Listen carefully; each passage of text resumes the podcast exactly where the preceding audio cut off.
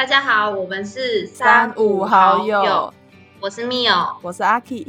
我们今天呢，要跟大家来分享一下我们高中所参加的一些营队。那营队呢，主要分成小学营队，是我们自己举办的，像是去偏乡啊，或者是进行一些教育性质的活动。那另外就是由外面的单位所举办，那我们报名缴费去参加的，就是大家俗称的什么大学营队之类的。所以今天除了我跟阿 K 要来分享一下我们营队的体验之外，我们也邀请到了特别来宾小燕跟我们一起分享。那我们一起欢迎小燕。耶，Hello，大家好，我是小燕。好，欢迎小燕。那我们今天非常感谢他来 上我们这个节目。然后首先呢，我们先从我们举办的国小营队开始讲起。在国小营队中，像我自己担任的职位是队服。那队服的工作原则上就是带领小朋友前往下一个活动的地点，途中也要观察他们有没有什么需要或者是不懂的地方，我们就可以及时的帮助他们。那我们也来听听看另外两位对于他们担任队服的一些经验分享。首先，先请小燕讲一下。好，那我当时担任队服的时候，是和另外一个有效的伙伴一起担任。那我带领的队是中年级的队伍。那当时我自己觉得，整个中年级最皮的小孩都聚集在我这组，所以，呃，在我们呃三天两夜的营队当中，的确是嗯需要处理很多像是他们太吵或是吵架，然后不学习等等的问题。对，那担任队服的期间，我觉得。应该收获最多的是，呃，学习如何，嗯，更有耐心的去教导他们，然后更小心的去，嗯，确认他们的一些行为，或是他们的，呃，他们有没有学好，呃，老师在教的知识。对，那整个营队期间，我觉得对我之后被审最有帮助的部分是让教授更明白我曾经有参加过团队。活动的经历，然后让他们知道我，嗯，是有能力可以团队合作的。好，那我觉得刚刚小燕有讲到两个重点。首先呢，当队服真的要对小孩非常有耐心。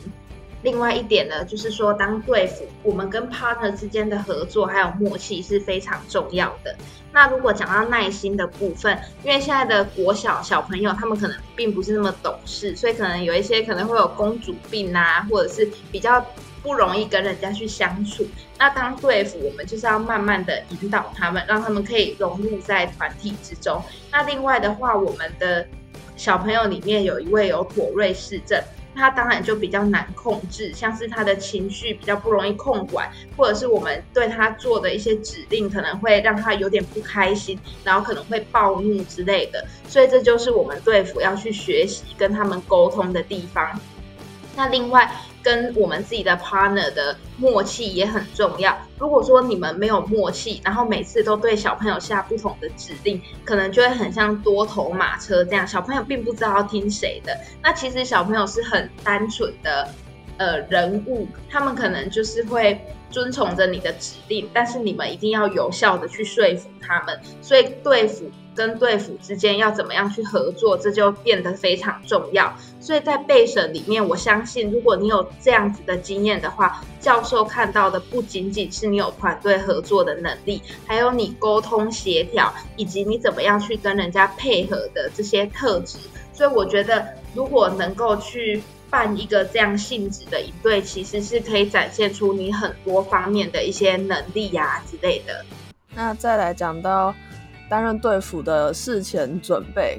那像刚才提到说，跟另外一个 partner，不管是同校的还是有效的，我们也许就是因为这次活动而有机会认识的一个伙伴。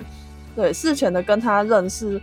其实是嗯，身为队服非常重要的一个部分，因为对来参与活动的小朋友来说。他们也是第一次到这个，虽然是熟悉的学校，但是第一次有这个组合，身边的朋友他可能也都不太认识，所以身为队服的我们就必须要表现出一种很欢迎大家的一个群体。对，所以队服的这两个人呢，事前作业非常重要，就是要先彼此培养好默契。那再来其他，比如说制作队牌啊，然后呃想一些。游戏之类的就是彼此也是培养默契的一个方式啦。像我自己，呃，跟刚好有效的那个伙伴是第一次，呃，我就完全不认识的。那我也是借由要跟他分配如何制作什么东西，然后这样子跟他比较熟悉。好，那我们接下来来讲一下在营队中遇到比较有趣的事情。嗯，那先讲我的好了。呃，我遇到比较有趣的事情，大概也是别组的小朋友，也是呃，有个小女生，她可能。就天生比较挑食吧，所以对于我们中午帮她准备午餐就蛮不能接受。那我们呃其他的工作人员也很好心的去特地帮她买她能够接受的，又最后她又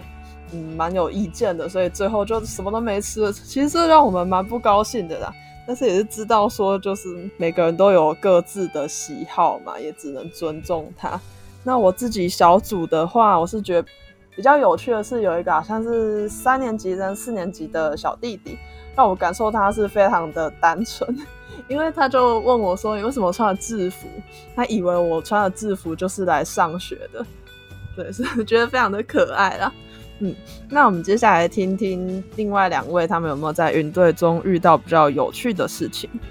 那我能，嗯，我印象中最有趣的事情其实真的蛮多的，因为当时。就是我的那一组的小孩是三个男生和一个女生，所以男生就是中年级嘛，他们就会一直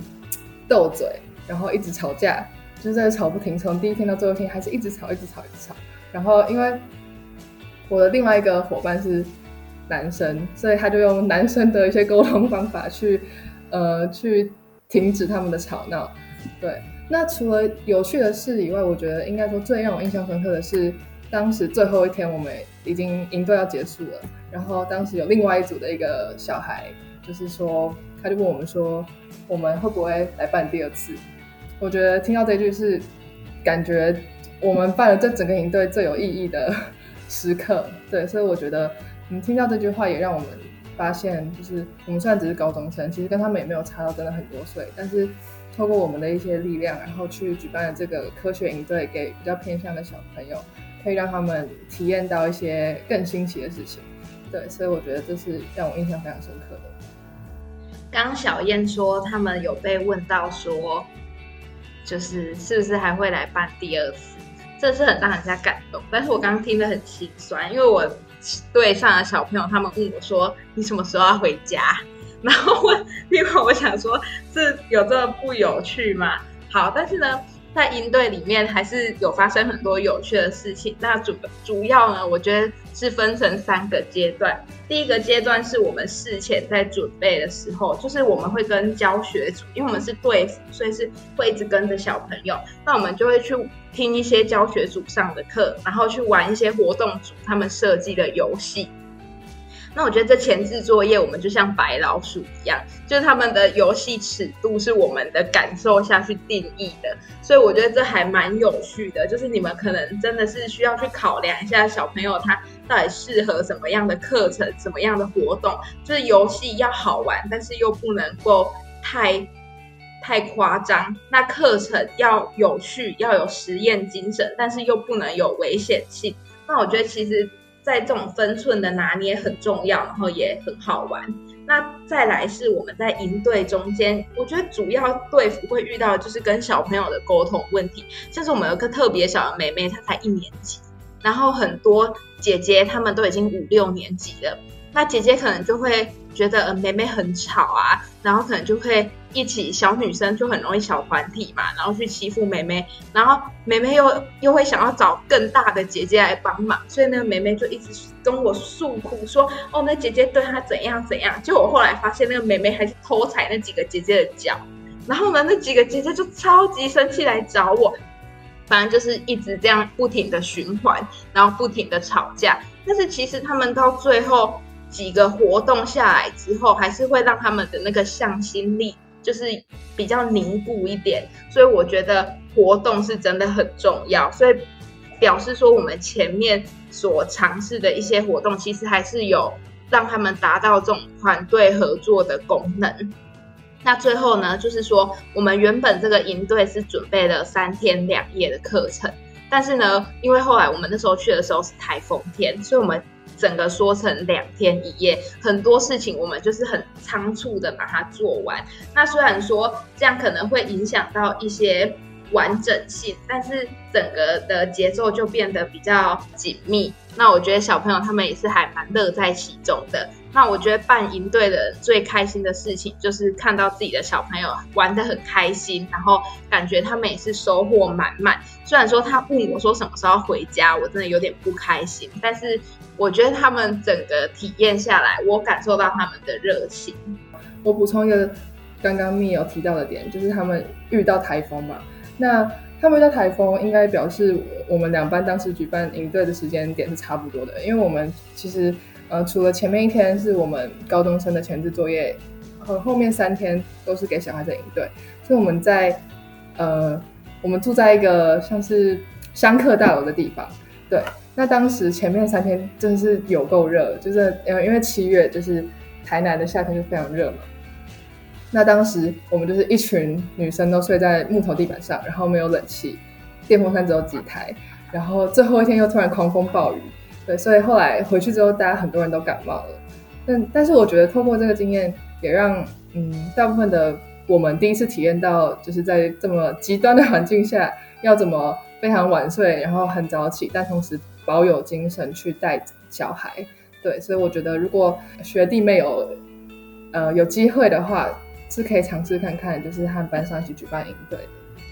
因为我们去办营队的地方，其实主要来说都是比较偏向的学校，所以理所当然环境就是会比较差一点。像是我们也都会打地铺啊，或者是可能洗澡的地方很客难之类，还是什么的。但是我觉得其实办营队最主要的就是跟同学相处的那个过程，还有跟一些比较偏乡小朋友相处的过程，因为他们。因为是小朋友，然后生活的环境又很淳朴，所以他们真的是很单纯、很天真。所以不管说环境是好是坏，我觉得去举办这样的营队，基本上是不会后悔啦。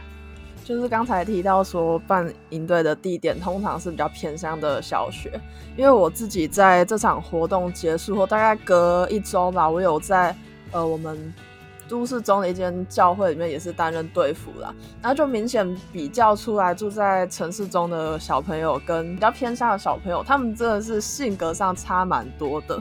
我也没有说哪边比较好啦，就是很不一样。像我们偏乡呃国小营队，我遇到小朋友就是遇问我一些很可爱的问题啊。那还有一个小女生，之后有一天送我的一个小礼物，是她前一天亲手折的折纸。我就觉得很可爱，这样子，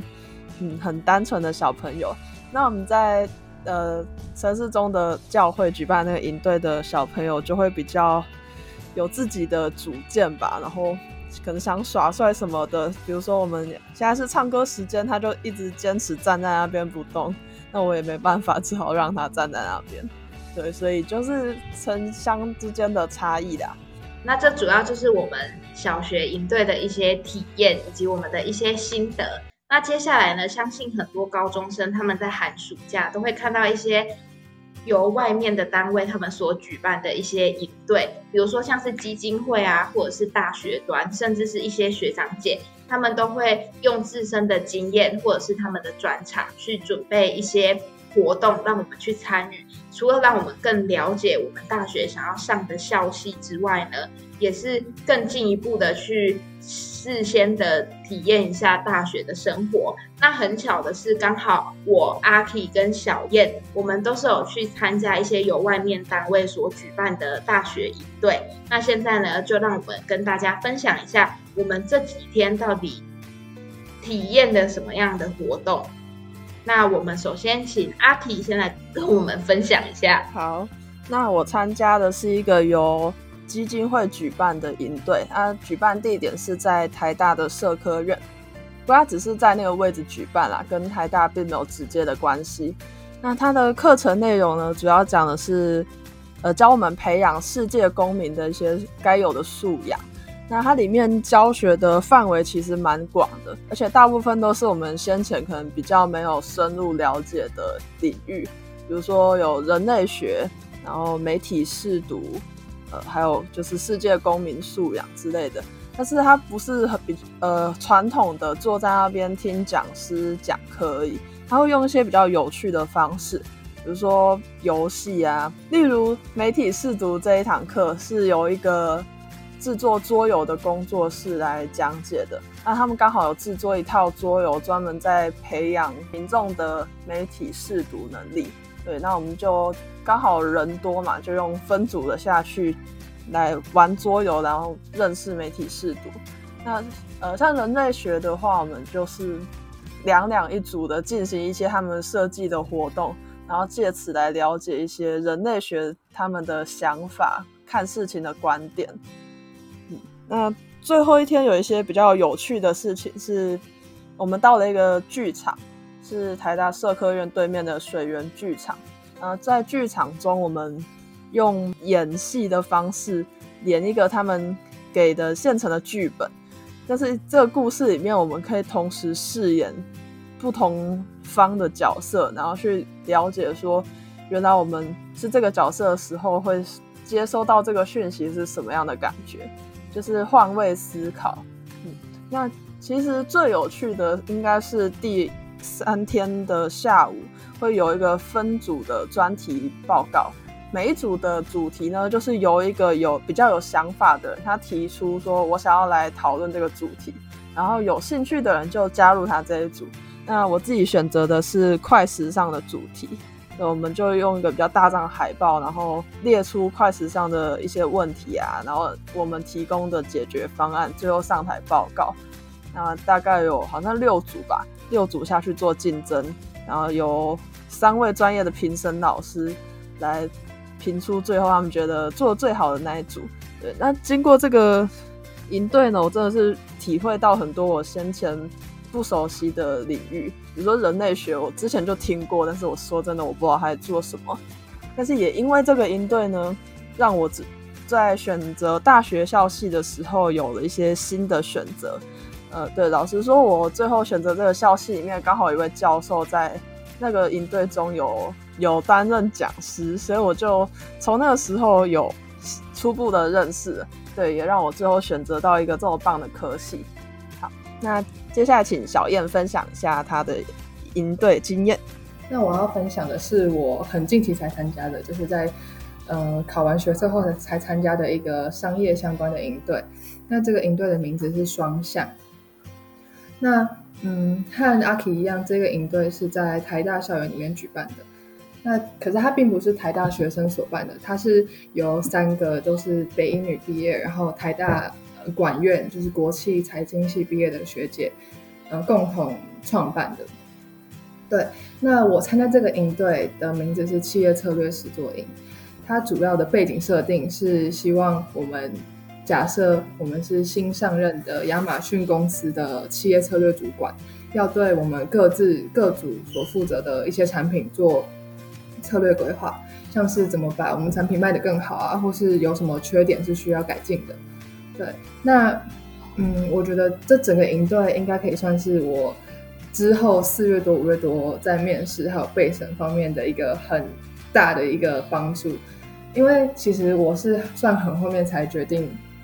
我的科系，所以才会在这么晚才会参加商业相关营队。但当时我们是呃总共六天的营队，前面五天是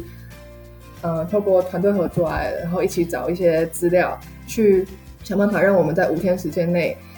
嗯能够产出一份策略报告，并在最后一天向家长，然后还有老师做最后的产品策略报告。对，所以总共六天时间，其实说长。真的没有很长，因为我们每天就是从早到晚，虽然不包括晚上时间，但是每天都感觉时间过得非常快。就是和我们同组的组员一起构思，然后想出这个产品目前遇到什么问题。对，那我这组我们负责的产品是亚马逊的智慧音响，它叫 Alexa。那我们就会透过嗯找一些它的市占率啊，像它的竞争者有谁，它消费者的取向是什么，以及它目前遇到什么困难。它需要改进的地方是什么？我们就是在那五天一起产出报告，然后画出一些产业链。我们呃六个组员一起不断的发想，然后请老师帮我们过目我们的一些报告。对，然后并且在最后一天共同产出团体报告以及个人报告。对，所以我觉得这个营队我自己是非常推荐，就是如果有想要走上商业相关科系的学弟妹可以去参加，因为他教的就真的像是创办人所说的，他希望他教给我们的是他当初高中时期就希望能学到的知识。那我觉得我在那一次的营队真的有就是体会到很多，像是为什么要学习，以及嗯能够体会到他当初在设计整个营队的时候是为什么要当设计以及它的原理。对，好的，我觉得阿 K 跟小燕参加的营队都是实用性质非常高的营队。那我觉得刚刚小燕参加的营队呢，有一个地方说的非常好，就是让我们学到很多我们当初他们可能高中没有学习到，但是他们之所以会这样举办，就是让我们可以更早的了解，更早的有这样子的机会可以去参与。那我觉得所有的营队的出发点应该都是这样子。那像是阿 K 他。参加营队就是由基金会所举办，那小燕参加营队就是由一些北女，然后台大毕业的学姐他们所举办的营队。那像我自己的呢，我是参加由大学端那边直接举办的，就是可能是系上的学姐学长他们共同策划的。那我参加的是法律营，我觉得法律营，我这次参加法律营算是课程。然后实作并重的一个营队，在课程的部分，我们听了很多教授带来的讲座，其实还蛮实用的。因为很多法律其实重视的是讨论、独立思考这个部分。那我们很多讲座的方式都是用那种算是比较讨论课的形式，会激发我们的思考，跟激发一些我们比较不一样的想法。那至于实作的部分，我们是结合一些大地游戏。像是我们一进去的时候就有看一段影片，那那段影片其实算是一个凶杀案，就是一个假案的性质，它就是规划了一个刑事案件，然后让我们在大地游戏的过程中寻找资料，那最后我们会用我们寻找到的资料去做一场辩论，其实真的是非常的法律营。那这样的过程呢，除了就是塑造整个活动的完整性之外，我们也学会了怎么样去整理资料以及说服别人的技巧。那另外我觉得很棒的是，就是呢，我们还有去参观地检署，然后去法院做旁听，还有去看一些，像是我们有参观常在法律事务所跟万国法律事务所，然后听一些律师们的分享。那我觉得。除了学习法律这件事情很重要之外，去听业界的人士做一些分享，还有他们的工作性质，其实也是对了解这个科系产生很大的帮助。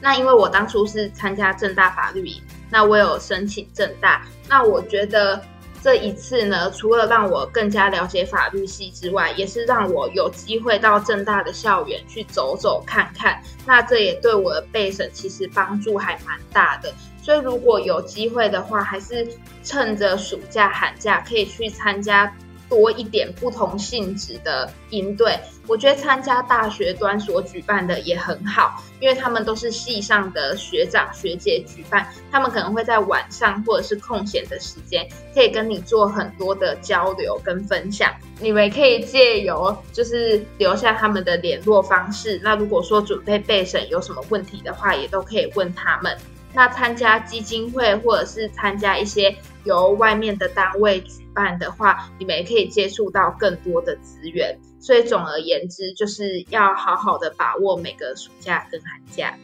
那刚才提到对于备审有没有帮助呢？这个问题其实是一直在被讨论的问题。有许多大学教授出来澄清说，不是一定要参加他们学校举办的营队才有可能上队。但是呢，我们自己参加完之后，也觉得说，在营队中我们真的可以学到很多事情。那这些事情在备审中也是可以拿来强调的。呃，比如说我刚才提到我参加这个基金会举办的营队，那我在里面学习到就是我对人类学有一点初步的认识。那也改变了我看事情的观点，对，因为我这个科系对于人类学是蛮重视的。那我相信另外两个人一定也有在备审中有一些帮助，可以请你们说一下吗？那我觉得我参加的这个营队，对除了备审，就是对我未来当时的未来所选择的科系上面的帮助是，因为那一次算是我第一次进到台大校园。那我以前也从来没想过，呃，会想要去天天看台大。那那一次参加完那个营队之后，就觉得，嗯，有这个憧憬，希望也可以，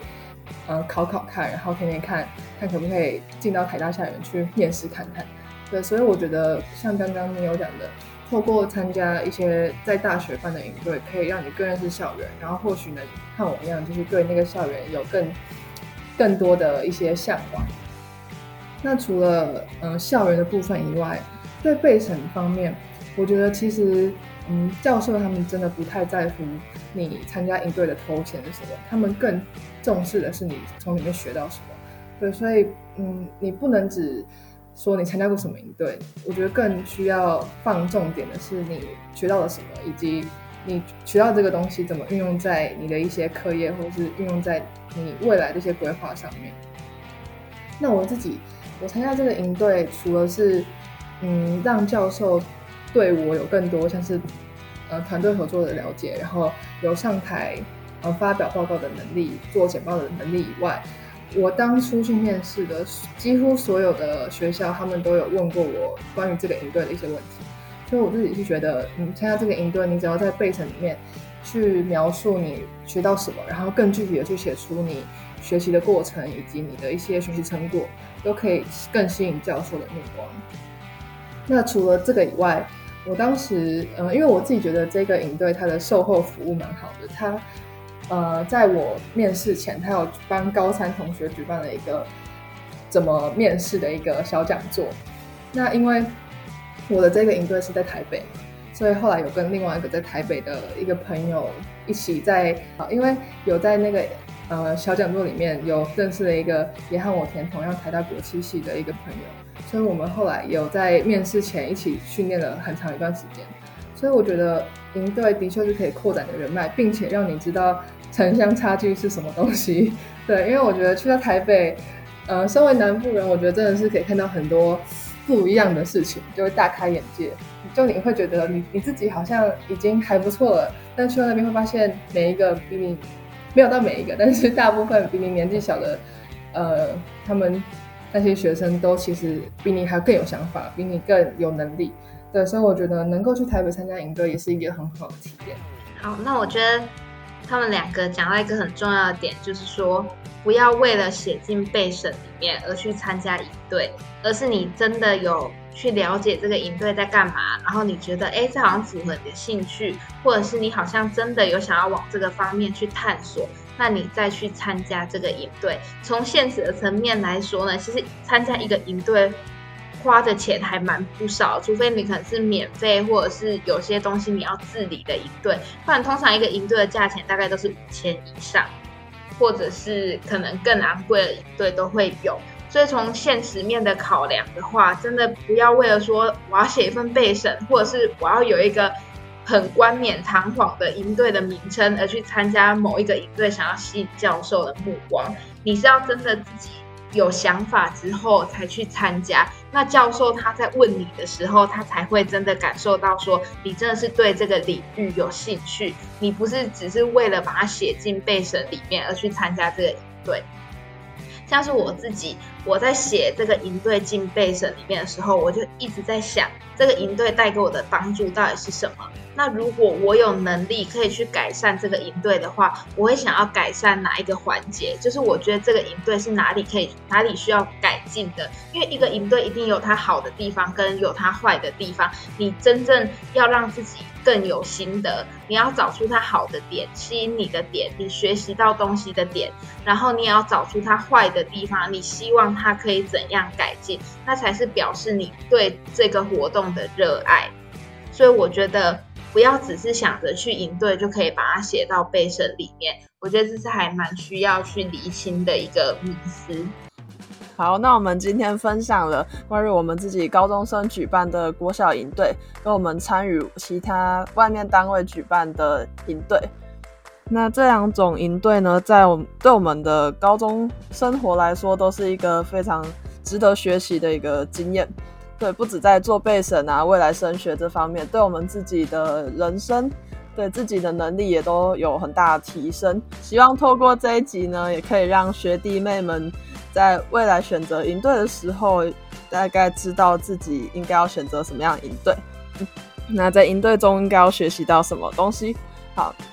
那今天感谢小燕来我们节目上分享她的经验，她的经验也是。比我们两个来的还要更丰富许多，对，希望对学弟妹们也可以有更多的帮助。好，那今天的节目就到这边，我们下次见，拜拜，拜拜，拜拜。